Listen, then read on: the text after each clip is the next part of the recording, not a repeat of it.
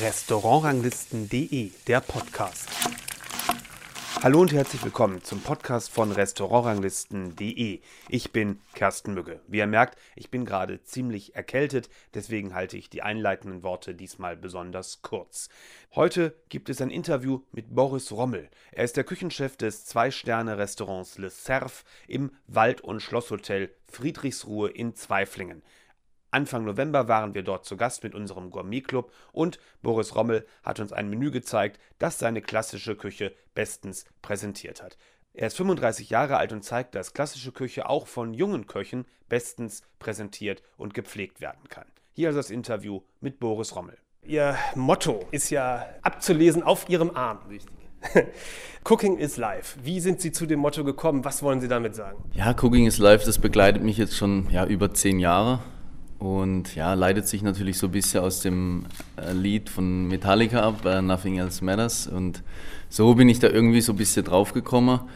Ja, weil sich einfach alles ums Kochen dreht. Also von morgens um neun bis, sage ich mal, nachts um 3, 23 Uhr, die fünf Tage, die ich da bin und manchmal auch noch Sonntag, Montag außer Haus, dreht sich halt alles ums Kochen und man muss es lieben und dann, ja, dann funktioniert es auch und dann lebt man das, ja. Also es ist nicht nur die Zeit, die es in Anspruch nimmt, sondern es ist einfach, weil es ihr Leben ausfüllt. Genau, weil es, glaube ich, Kochen ist schon eine Lebenseinstellung. Äh, sonst hätten wir jetzt in diesen vier Jahren einfach auch nicht so viel erreicht, wo wir jetzt stehen. Und, und ja, das hat einfach damit was zu tun, dass man das lebt. Und, und das sage ich zu jedem Lehrling immer, wenn er bei uns anfängt eine Kochlehre zu machen, nur dass man einen Job hat, das bringt nichts. Man muss da sich ein bisschen reinarbeiten, man muss es irgendwann lieben, leben lernen und dann kann man auch was schaffen in diesem Beruf. Ja. Ist das Leben nicht doch ein bisschen mehr manchmal? Ja, natürlich. Es gibt noch ein Privatleben, das ist schon richtig. Äh, meine Frau arbeitet zum Glück hier im Haus als Marketingleiterin, Chefin. Ja, ich glaube, man braucht eine Partnerin, die das versteht, was man hier so macht. Anders äh, würde es nicht funktionieren. Ich habe eine Tochter mit 15 Jahren. Äh, die ist natürlich auch sehr wichtig und ich schaue dann schon, dass ich die zwei Tage, wenn ich mal frei habe, dann auch mich darum kümmere, sage ich mal, ja. Dann tragen Sie langen Arm, das ist das Motto, nicht lesen müssen, oder wie? Nee, nee. Also man hat sich da schon so ein bisschen dran gewöhnt. Also ich, ähm, ja, ich sag mal, wenn ich, wenn ich aus dem Haus gehe, dann bin ich auch aus dem Haus raus. Dann ist mein Sous-Chef da und der weiß auch, dass er die zwei Tage sich einfach mal nicht melden braucht, weil er das selbst im Griff hat. Und dann, glaube ich, habe ich das ganz gut im Griff, dass ich einfach hier rausgehe und bin dann einfach in meiner Freizeit oder in meinem Hobby oder je nachdem, was ich halt mache. Aber ich habe dann mich mit dem Geschäft einfach nichts mehr zu tun. Ja. Wir sind ja hier im, äh, in der Friedrichsruhe ein traditionsreicher Ort, was die Kulinarik auch angeht. Verbunden natürlich mit, äh, mit Lothar Eiermann, der das, äh, ich glaube, Jahrzehnte, muss man ja sagen, geführt hat und im Grunde den Namen aufgebaut hat. Wie fühlen Sie so diese Tradition? Wie ist das für Sie in so einem Haus mit einer ja, wichtigen Tradition auch für die Kulinarik in Deutschland, da irgendwie zu arbeiten? Ja, ich sag mal, die Friedrichsruhe hat Lothar Eiermann groß gemacht. Das leugne ich auch nie, weil egal wo ich bin, Friedrichsruhe wird zu 90 Prozent immer noch mit Lothar Eiermann verbunden, was auch völlig in Ordnung ist, weil der Mann immer sagt, ich war 25 Jahre, glaube ich, äh, drei Monate und zwei Tage im Haus. Also er hat es auf den Tag genau im Kopf, wie lange er hier war. Und ähm, ja, das war, ich sage mal, ein Lebenswerk, was er hier aufgebaut hat. Er wohnt auch noch zwei Straßen weiter und ist auch des Öfteren noch im Hause und guckt, ob immer noch alles läuft und passt. Und er ist, er, er kocht zwar nicht mehr, aber ist so vom Kopf her immer noch so ein bisschen, das ist also sein Baby, was er groß gemacht hat. Es hat schon immer einen großen Namen gehabt. Wir führen das jetzt weiter, sage ich mal, oder haben das jetzt in den letzten vier Jahren so aufgebaut, dass es wieder sehr, sehr groß ist. Aber ja, ich möchte das nicht leugnen. Der, der Herr Eiermann ist ein super Typ und, und ähm, ja, das ist so die alte Schule, was er gelebt hat damals, ja. Ist das für Sie eine Bürde, weil es natürlich auch viele Gäste gibt, die das Haus ja seit Jahrzehnten kennen? Oder ist es, macht es auch in bestimmten Dingen das vielleicht leichter, weil es schon ein Profil irgendwo hat, wo man drauf aufbauen oder mit dran weiterarbeiten kann? Ja, ich sag mal, eine Bürde. Ähm, es ist schon so, dass ich ja irgendwie in diese Fußstapfen getreten bin, Ähm, habe aber so meinen eigenen Stil. Ich sag mal, es geht schon so in die Richtung äh, Klassik, wie der Herr Eiermann gekocht hat und versucht es aber ein bisschen ins Moderne reinzuholen. Wir haben viele Gerichte wie in, in Wellington mal für zwei oder ein, ein Kotelett im Moment für zwei Personen, Steinbutt-Kotelett oder Kalbskotelett.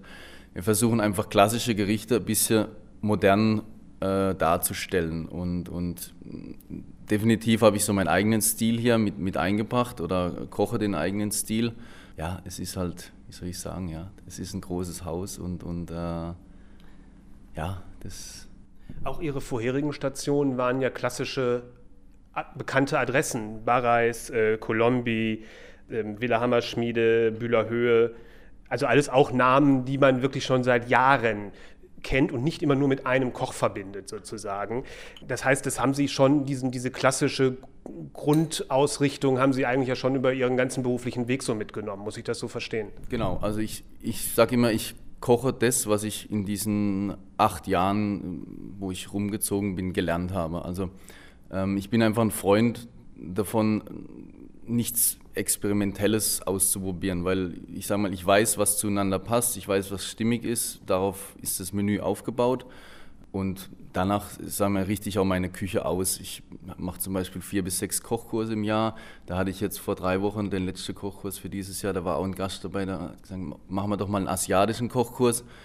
Das ist halt einfach nicht meine Linie und ich kann es einfach nicht. Und wenn ich was nicht kann, dann finde ich es einfach schwierig, das irgendwie auf Biegen und Brechen äh, zu kochen. Da gibt es andere Köche, wie sagen wir mal der Christian Bau oder der Benjamin Pfeiffer, die, die, die können das. Die haben das irgendwo gelernt und, und die leben das und das ist halt ihre Richtung.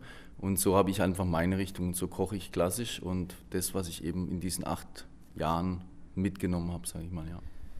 Der Klassik heißt ja im Grunde, dass es sagen wir, mehr oder minder feststehende Rezepturen und auch Geschmackskombinationen gibt, die man über Jahre, die über Jahre erprobt sind. Wo ist da für Sie trotzdem der Reiz, dass es auch spannend bleibt für einen selber, dass man nicht sagt, oh, ich spule ein Programm ab, was im Grunde wo ich die Bausteine habe, die ich nur immer wieder neu zusammensetze. Ja, ich sag mal, es gibt ja so viele klassische Gerichte, wie jetzt ein Klassiker von meinem Eiermann, dieser Gänseleber Gugelhupf, der ist ja auch sehr, sehr bekannt. Wir haben diesen Gugelhupf genommen und haben den einfach in einer Mini-Ausgabe als Tellergericht ähm, mit auf die Karte genommen. Da war jetzt schon zweimal drauf und der findet einfach sehr, sehr viel Anklang. Wir haben einfach einen, einen Klassiker genommen, haben den in klein verpackt und sagen wir mal, mit, mit verschiedenen anderen kleinen Elementen versehen. Äh, genauso zum Beispiel ein Rindlerfilet Wellington, jetzt machen wir für zwei Personen. Und Sie brauchen jetzt an dem Wellington nichts verändern. Es ist ein Rinderfilet, es ist eine Farce mit Düchsel und ein Blätterteig. Das müssen Sie natürlich auch gut machen. Man kann einen Wellington so machen und man kann es halt perfekt machen. Das ist schon, sagen wir mal, da, da ist schon ein gewisses Handwerk dahinter dass das auch einfach perfekt dann am Gast ist. Der Blätterteig muss kross sein, das Filet muss äh, medium gebraten sein, die Farce muss perfekt sein. Und dann versuchen wir aber dementsprechend den Teller, um dieses klassische Gericht ähm, ja, modern zu gestalten. Das heißt, mit vielen verschiedenen Handgriffen ähm, das Ganze ein bisschen aufzuwerten oder einfach ähm, ja, modern zu verpacken. Der Klassiker ist das Wellington und der Teller ist das Moderne dann. Sie haben ja in den letzten Jahren, seitdem Sie hier sind, in, von den Giets sehr gute Bewertungen bekommen. Es ging eigentlich in jedem Jahr in irgendeinem der Führer immer ein bisschen, äh, ein bisschen voran. Und das mit eben einer klassischen Küche. Ähm, ist es bei der Klassik, ich sag mal, besonders wichtig, dass es wirklich perfekt ist, einfach weil sagen wir mal, ja, die Vergleichbarkeit mit anderen, die auch klassisch kochen, natürlich eine andere ist, als wenn man jetzt sagt, das ist mein persönlicher Stil, der im Grunde ja nicht kopiert werden kann, weil es ist ja halt einfach wirklich eine ganz persönliche Handschrift. Also in anderen Worten ist die Klassik in dem Sinne schwieriger, weil es einfach perfekt sein muss, wenn man ganz nach vorne will. Ich sage mal schwieriger schon, also Sie haben definitiv recht, das, wir haben dieses Gericht und das muss perfekt präsentiert sein, weil ich erfinde jetzt nichts Neues in, in der Richtung. Ähm, was ich einfach an der Klassik sehr schön finde, ist, dass ähm, sie drei oder vier Komponenten auf dem Teller haben. Und das ist mir immer ganz wichtig, dass ich schreibe eine relativ simple Karte. Da steht zum Beispiel Rind, Kartoffel, äh, Gemüsebeet. Und für mich ist einfach ausschlaggebend, dass der Gast das Gericht versteht dass er sagt, okay, Kartoffel, ich verstehe, es gibt jetzt eine gebackene Kartoffel, es gibt einen Kartoffelschaum zum Beispiel oder irgendwas Drittes. Ähm, ich erlebe es öfters mal, dass das einfach zu viel auf einen Teller gepackt wird und mir schmeckt einfach nicht mehr, was ist denn jetzt eigentlich was. Und so ist die Klassik, finde ich, einfach aufgebaut, dass es vier Elemente oder drei Elemente gibt und die müssen klar auf dem Teller erkennbar sein. Wenn Sie privat essen gehen, mögen Sie dann auch lieber die klassische Küche oder machen Sie es dann genau andersrum? Also ich bin da eigentlich für alles offen. Wirklich, wenn ich esse gehe, gut, in der Freizeit meistens relativ äh, gut bürgerlich. Da habe ich so meine im Umkreis drei, vier Restaurants, wo ich sehr gern hingehe. Ich bin ein großer Fan von Innereien oder Kalbsleber Berliner Art, solche einfache Geschichten, wenn die gut gemacht sind. Aber ich gehe auch sehr gern Sterne essen, zwei Sterne, drei Sterne. Es ist, da bin ich für alles eigentlich zu haben. Ähm, da gibt es überhaupt keine Linie, sage ich mal, was, was das Essen angeht. Ja. Erleben Sie die Gäste auch so, dass die heutzutage relativ offen sind, was Stilistik angeht? Oder kommen bei Ihnen tatsächlich eher doch die Leute hin, die auch wirklich das klassische, ja, ich sag mal, auch eigentlich immer gerne essen wollen? Nee, ich muss schon sagen, dass, dass das Gästeklientel schon ausgelegt ist auf unsere klassische Küche. Ähm, die wissen, sage ich mal, so, was sie bekommen und ähm, es sind auch viele Stammgäste dabei, sagen wir von Lothar Eiermann damals noch, die sehr gut mit dieser Küche, was heißt klarkommen, aber die, die, die Küche verstehen. Und man muss schon sagen, dass ich zu 90 Prozent Gäste habe, die die Klassik mögen und lieben. Äh, das auf jeden Fall, ja. Sie haben vor einiger Zeit ein Kochbuch äh, herausgegeben, hier in Zusammenarbeit mit dem örtlichen, mit der Heilbronner Stimme, also der, der großen Regionalzeitung hier in der, in der Region. Und da haben Sie in einem Vorwort auch ein bisschen was über Ihren Führungsstil ähm, geschrieben, dass Sie es versuchen, ein bisschen ruhiger äh, zu führen und ich sag mal, den Teamgedanken vorne anzustellen. Vielleicht können Sie dazu ein bisschen noch was, noch was sagen. Wie hat sich das entwickelt? Denn von den Orten, wo Sie vorher gewesen sind, das sind jetzt für mich, von, nach dem, was man so hört, jetzt nicht unbedingt die Orte, wo man sagen kann, da können Sie es herhaben. Ja, ich sag mal, also die, die Erfahrung, die ich mitgenommen habe in diesen acht Jahren, da waren viele unterschiedliche Führungsstile dabei. Ähm, was mich so ein bisschen geprägt hat, war damals der Herr Alfred Klink im Colombi Hotel. Das war eine, sag ich mal, eine sehr alte Schule. Ich würde es vergleichen ein bisschen mit, mit Herrn Eiermann.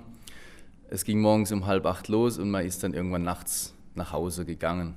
Ich habe sehr, sehr viel gelernt, aber irgendwann auch für mich so ein bisschen entschieden, das kann nicht der richtige Weg sein. Das hat, ich glaube, auch viel vor 10, 15 Jahren kaputt gemacht in der Gastronomie, dass man die Leute so ein bisschen ausgenutzt hat, einfach gesagt hat, okay, der kommt zu mir, weil er will ein Zeugnis und der kann einfach auch so lange arbeiten, wie er möchte. Und ich führe diese Philosophie einfach, dass warum, wenn jemand was lernen möchte und er, er will in diesem Beruf weiterkommen, dann muss es auch schaffbar sein, in, in einem, wir mal, in einem Arbeitspensum an einem Tag ohne 14 oder 16 Stunden zu arbeiten, dass der junge Kommi oder Demi-Chef ähm, einfach irgendwann hier rausläuft und sagt, okay, ich war jetzt zwei Jahre hier, ich habe halbwegs vernünftig gearbeitet und nehme einfach sehr, sehr viel mit und diese Philosophie vertrete ich.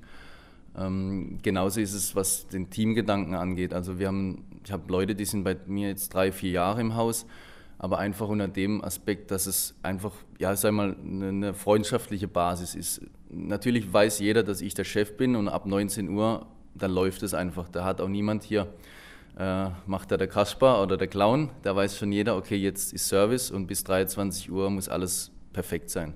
Aber danach ist es einfach so, da sitzt man draußen, trinkt man noch ein Bier. Was ich eingeführt habe hier, das gibt es vielleicht auch nicht überall ist mittwochs gibt es immer einen kleinen Pokerabend bei uns. Das heißt, alle vom Service und Küche können da ein bisschen mit dazu. Das ist immer eine gesellige Runde. Genauso ist es beim Kartenschreiben. Ich schreibe nie eine, eine, eine Gourmet-Karte alleine, sondern immer nur im Team mit allen aus dem Gourmet-Team sowieso. Und wer Lust hat von der Jägerstube oder egal wer, darf da auch noch mit dazukommen und seine Ideen mit reinbringen. Und so entsteht einfach auch immer wieder was Neues und jeder ist so ein bisschen motiviert und sagt, ja, die Beilage ist zum Beispiel von mir oder das war meine Idee. Und das mache ich eigentlich seit vier Jahren so und das klappt hervorragend, muss ich sagen. Ja. Wie haben Sie das so für sich entwickelt? Haben Sie sich das selber so vorgenommen oder haben Sie da irgendwie ein, doch auch noch ein Vorbild, was das angeht, ähm, vor Augen, was Sie so ein bisschen Ideen hergenommen haben, wie man das macht? Ich denke schon, dass es was mit den Häusern zu tun hat, wo ich war, aber das hat sich, glaube ich, einfach nach und nach entwickelt. Also hier mal wieder was gemacht und da mal wieder was verändert und das hat sich so nach und nach. Also es war nicht so, dass ich mal als ich hier angefangen habe, gesagt habe, wir machen das jetzt so, sondern das hat sich so über die Jahre immer wieder ein bisschen was verändert. Dann sind wir wieder die Richtung gegangen, dann haben wir das mal gemacht und so kam, glaube ich, dieser Führungsstil so ein bisschen, äh, ja, hat sich so entwickelt, ja. Sie waren ja auch mal eine Zeit lang selbstständig in, in Heidelberg mit einem Restaurant und sind dann wieder in die Anstellung zurückgegangen. Warum? Ich war dreieinhalb Jahre selbstständig in Heidelberg mit meiner Schwester zusammen. Ich hatte ein kleines Restaurant direkt in der Innenstadt mit 30 Sitzplätzen. Ich muss sagen, es war eine, definitiv eine, eine schöne Erfahrung, aber es ist auch selbstständig zu sein eine harte Nummer. Ähm, ich habe es da vor als der Benjamin Pfeiffer sein, sein Restaurant eröffnet hat, auch mit ihm drüber gesprochen, habe gesagt, überleg dir das gut, weil auch wenn du zwei Tage zu hast, in den zwei Tagen gibt es immer irgendwas zu tun. Und es ist einfach so, dass ich dann irgendwann nach dreieinhalb Jahren den Entschluss gefasst habe oder wir hatten dann schon, ich hatte schon Gespräche mit, mit Friedrichsruhe und dann überlegt habe, mache ich das jetzt noch 20, 25 Jahre? sechs Tage Woche, zwei Wochen Urlaub im Jahr, weil das war eigentlich so dreieinhalb Jahre lang das Standardprogramm. Und dann habe ich einfach für mich entschieden, ja, ich habe zwar hier auch sehr, sehr viel und ich bin auch teilweise mal zwei, drei Wochen beschäftigt, weil Sonntag, Montag hier, Sonntag, Montag da, aber ich habe auch einfach mal frei und bin dann raus und ähm, habe dann nichts mehr mit Umsatzsteuer zu tun oder mit meinem Finanzmenschen und ich bin dann einfach raus und, und das ist bei der Selbstständigkeit einfach was komplett anderes. Sie sind da einfach sieben Tage beschäftigt, selbst und ständig, wie man halt immer sagt. Ja. Also das kann man das Motto äh, Cooking is Life dann besser leben, weil nicht Cooking das Life dann nicht noch eben viele andere Dinge ausmachen, die auch dazu gehört, wenn man noch Unternehmer ist. Ja, Sie können, glaub, ich glaube, ich kann hier einfach viel besser abschalten, weil wenn ich hier frei habe, dann habe ich frei und wenn ich selbstständig bin, dann habe ich vielleicht frei, aber ich habe sehr, sehr viel im Kopf. Da gibt es mal Tage, da ist weniger los. Dann macht man sich Gedanken, auch zu Hause, warum war jetzt heute so wenig los? Oder der Dezember war bombastisch und dann kommt im Januar die Umsatzsteuer und dann ist wieder, man macht sich halt extrem viel Gedanken, weil es ist halt einfach sehr viel finanziell, was da dranhängt und, und ähm, ja, so finde ich, das ist für mich der bessere Weg gewesen und ich kann hier besser abschalten. Ich bin zwei Tage raus und beim bin ich einfach zwei Tage raus. Ja. Also auf Sicht erstmal ist das für Sie in einem Angestelltenverhältnis optimal? Definitiv. Also für mich ist das hier, ich sag mal, ich habe so die, ich will jetzt nicht sagen Endstation gefunden, aber ich, bis jetzt läuft es hier perfekt und ich fühle mich ja sehr, sehr wohl. Also für den einen oder anderen hört sich das jetzt vielleicht verrückt an, aber wir haben vier Restaurants hier drin und mir wird nie langweilig. Das ist für mich sowas, äh, ich brauche das einfach. Ich muss von morgens bis abends irgendwie was machen. Ich kann immer wieder was Neues organisieren. Ob es jetzt, wenn das Gourmet läuft, dann kann ich mich um die Jägerstube kümmern. Dann kann ich hier eventuell ein neues Konzept für irgendwas ausarbeiten. Und das ist sowas, was, was ich einfach sehr, sehr schön an diesem Haus finde, dass wir so viele Bereiche haben Sie können in jedem Restaurant was anderes, sage ich mal, von der Kulinarik her essen. Ob es die Waldschenke ist, die Jägerstube, Gourmet, ähm, Spa und ja, das Hohenloher Land bietet so viele, dass ich einfach immer was zu tun habe. Und das ist sowas, das treibt mich ein bisschen an, ja. Ich möchte mal versuchen, einen Blick in die Zukunft zu werfen, auch was die klassische Küche angeht. Gibt es da auch sowas wie eine Entwicklung, äh, etwas oder woran Sie arbeiten, woran Sie sich irgendwie, wenn man sagen kann, da möchte ich noch mal hin, außer jetzt wenn man sagen noch perfekter werden, aber in dem, was man eigentlich schon immer macht, sondern gibt es da gibt es da auch sowas wie Fortschritt eigentlich? Ja, ich, ich, ich glaube, dass die, die, die Klassik noch ewig lang existieren wird. Das ist einfach eine verständliche Küche und Natürlich gibt es zwischendrin immer wieder Trends und, und ähm, ja, der eine sagt, ich folge keinen Trends, der andere sagt, ich äh, probiere das mal aus. Ähm, so muss, glaube ich, jeder Koch so ein bisschen seinen eigenen Weg finden, wo er hin will. Ich glaube, die Klassik, die ich jetzt koche, die, die werde ich auch in den nächsten 5, 10, 15, 20 Jahren noch so weiterleben. Man kann immer sich noch verbessern. Ich möchte jetzt nicht irgendwo in sagen, wir wollen in die Richtung in die Richtung. Man kann immer noch alles besser machen. Das ist es jeden Tag. Routine ist, glaube ich, sowas, was äh, der, der dem, dem, Koch das Schrecken ist, ähm, weil ja, es gibt, wir arbeiten einfach mit Serviceküche, mit Menschen zusammen und da passieren halt Fehler und, und diese Fehler jeden Tag eben nicht zu machen, das ist, glaube ich, schon die Herausforderung in dem Ganzen. Und ja, ich sage mal, wie gesagt, die Klassik ist so unser Ding und wir werden das weiterhin so machen. Ob die Klassik sich jetzt nochmal in irgendeine andere Richtung vielleicht bewegt oder in, in, ob es einen neuen Trend gibt, das ist jetzt schwierig zu sagen. Ja. Das war das Interview mit Boris Rommel. Vielen Dank fürs Zuhören. In zwei Wochen dann unsere nächste Folge. Sie erscheint also mitten in den Weihnachtsfeiertagen und deswegen werden dann Hannes Buchner, unser Herausgeber und ich einen kleinen kulinarischen Jahresrückblick vornehmen. Ich hoffe, ihr seid gespannt auf die nächste Folge und dann wieder dabei. Ansonsten abonniert gerne unseren Podcast und wir würden uns auch über den ein oder anderen positiven Kommentar bei Apple Podcast freuen. Das hilft nämlich vor allem, dass unser Podcast wesentlich besser gefunden wird. Also bis dahin, tschüss.